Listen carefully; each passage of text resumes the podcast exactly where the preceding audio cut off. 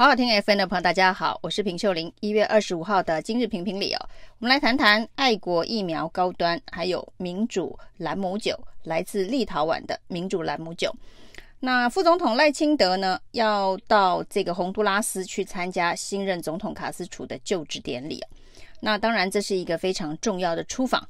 那其实我们访问友邦最重要的行程都是过境美国。过境美国，一方面呢，可以举办侨宴。对于未来的选举或是政党来说，募款的功能非常的重要。另外，也可以呢见一些美国友台的参众议员、美国的政要，这都是相当重要的附带行程哦。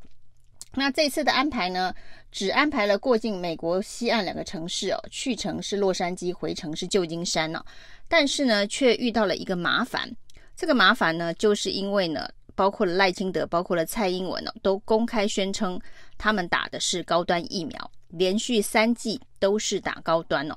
那在去年的十一月份呢，美国已经公告可以进入美国境内的疫苗施打的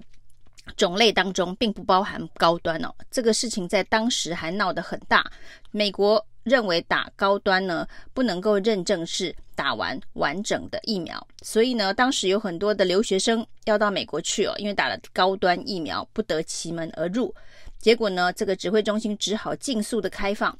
可以再加打国际认证疫苗，就是你打了两剂高端之后呢，你可以赶快的加打 BNT 或是莫德纳或是 AZ 哦。让这些留学生可以到美国去留学。那去年十一月同样的状况呢，当然也发生在赖清德的身上，因为他已经公开宣称他打的是三剂的高端哦。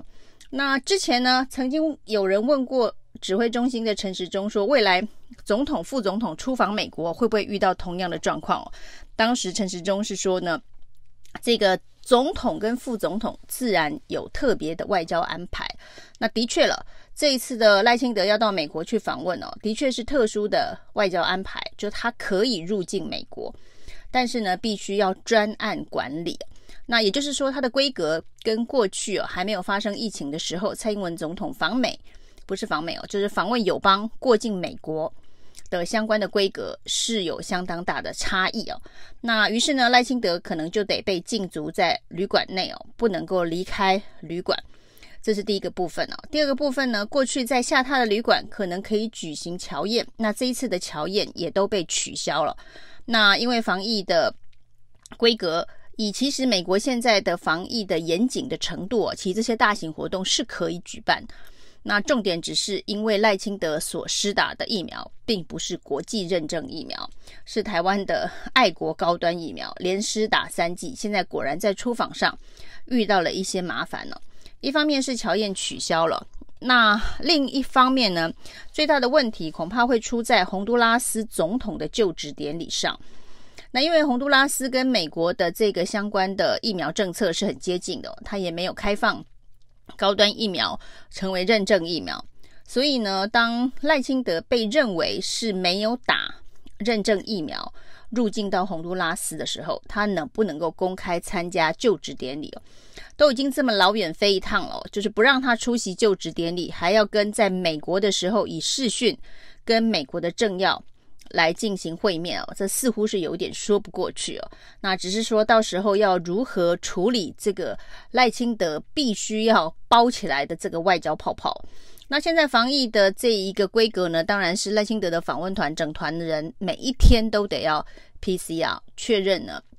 没有被感染。那只是在这个卡斯楚的就职典礼上面呢，美国派出的这个代表是副总统贺锦丽哦。那原本大家认为赖清德可能有机会跟贺锦丽面对面认识沟通哦，那这是一个相当好的外交的场合。但是呢，在于美国的这一个防疫政策的规范之下，会不会只施打过三剂高端疫苗的赖清德，其实不适合跟贺锦丽有太过于近距离的接触，这个是接下来洪都拉斯总统就职典礼上面大家会关注的焦点了。于是呢，赖清德这个打了三剂高端疫苗的副总统，从台湾到美国只能待在旅馆里，乔宴也得取消，从头到尾的话题恐怕都围绕着这个高端疫苗。出不了门的相关的话题啊。那另外呢，到了这个洪都拉斯，也是就职典礼的安排，要如何处理赖清德没有打国际认证疫苗的这个相关的议题哦。那这件事情呢，从去年打高端不能进美国之后呢，其实很多台湾人就知道，这个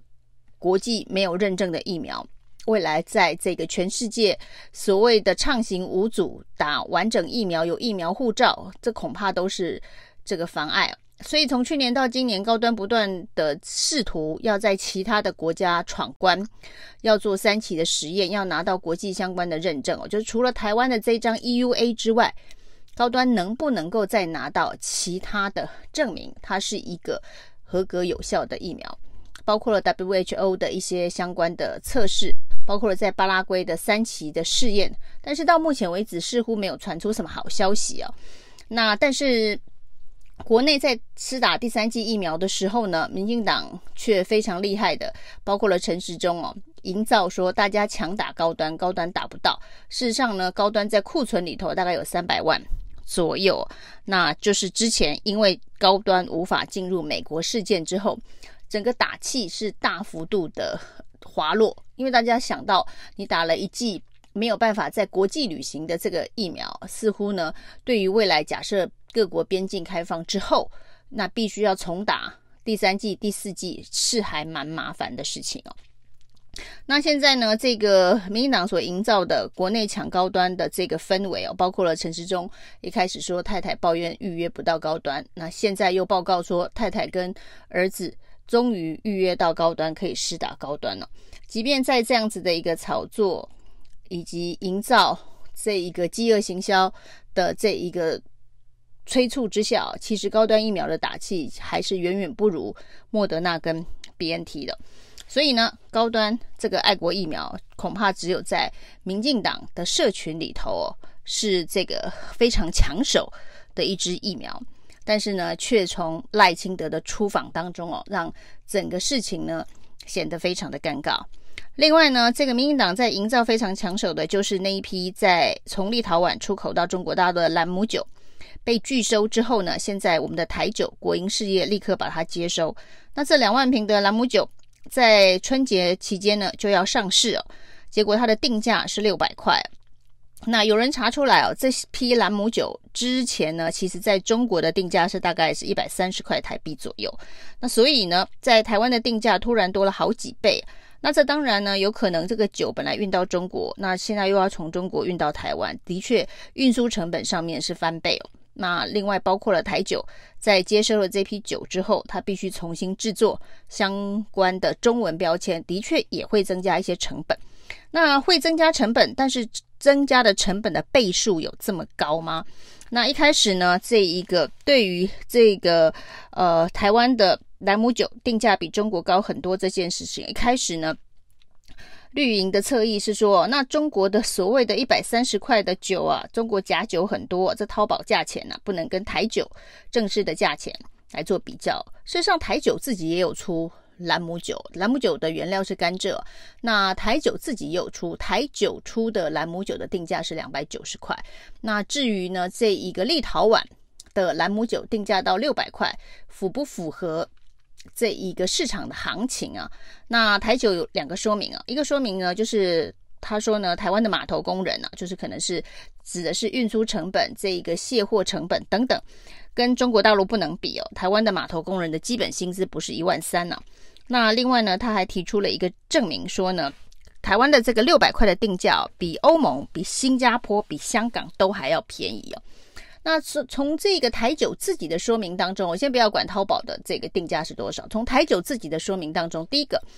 他认为运输成本包括了这个码头工人的薪资都被拿出来讨论了，代表台酒的确认知到台湾的兰姆酒的定价是比中国的兰姆酒高蛮多的，所以他才会把码头工人的薪资都拿出来讲。那第二件事情呢，他对比了欧盟、新加坡跟香港，说台湾的兰姆酒。比这个立陶宛的兰姆酒卖到台湾呢，比卖到欧盟这些国家都便宜啊。那事实上呢，大家都知道，欧盟、新加坡、香港的物价都比台湾高很多。所以呢，当台湾的物价兰姆酒的定价反而比欧盟、比新加坡还要高的时候，那就真的是定得蛮高的。那台酒说它其实赚的并不多，也许就是刚才那些所增加的这个转手、转手、重新包装的成本。那到底是不是这么多呢？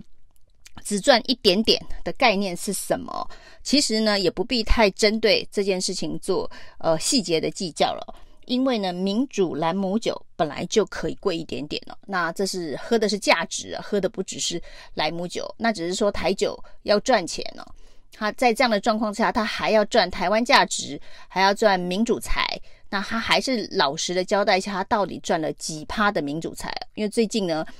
有关于这个年菜的食材跟定价。大概有这个十几二十倍差距的这件事情，是引发大家的震惊哦。民主兰姆酒贵一点点，大家真的会买单哦。重点是不要说谎，不要骗人哦。以上是今天的评评理，谢谢收听。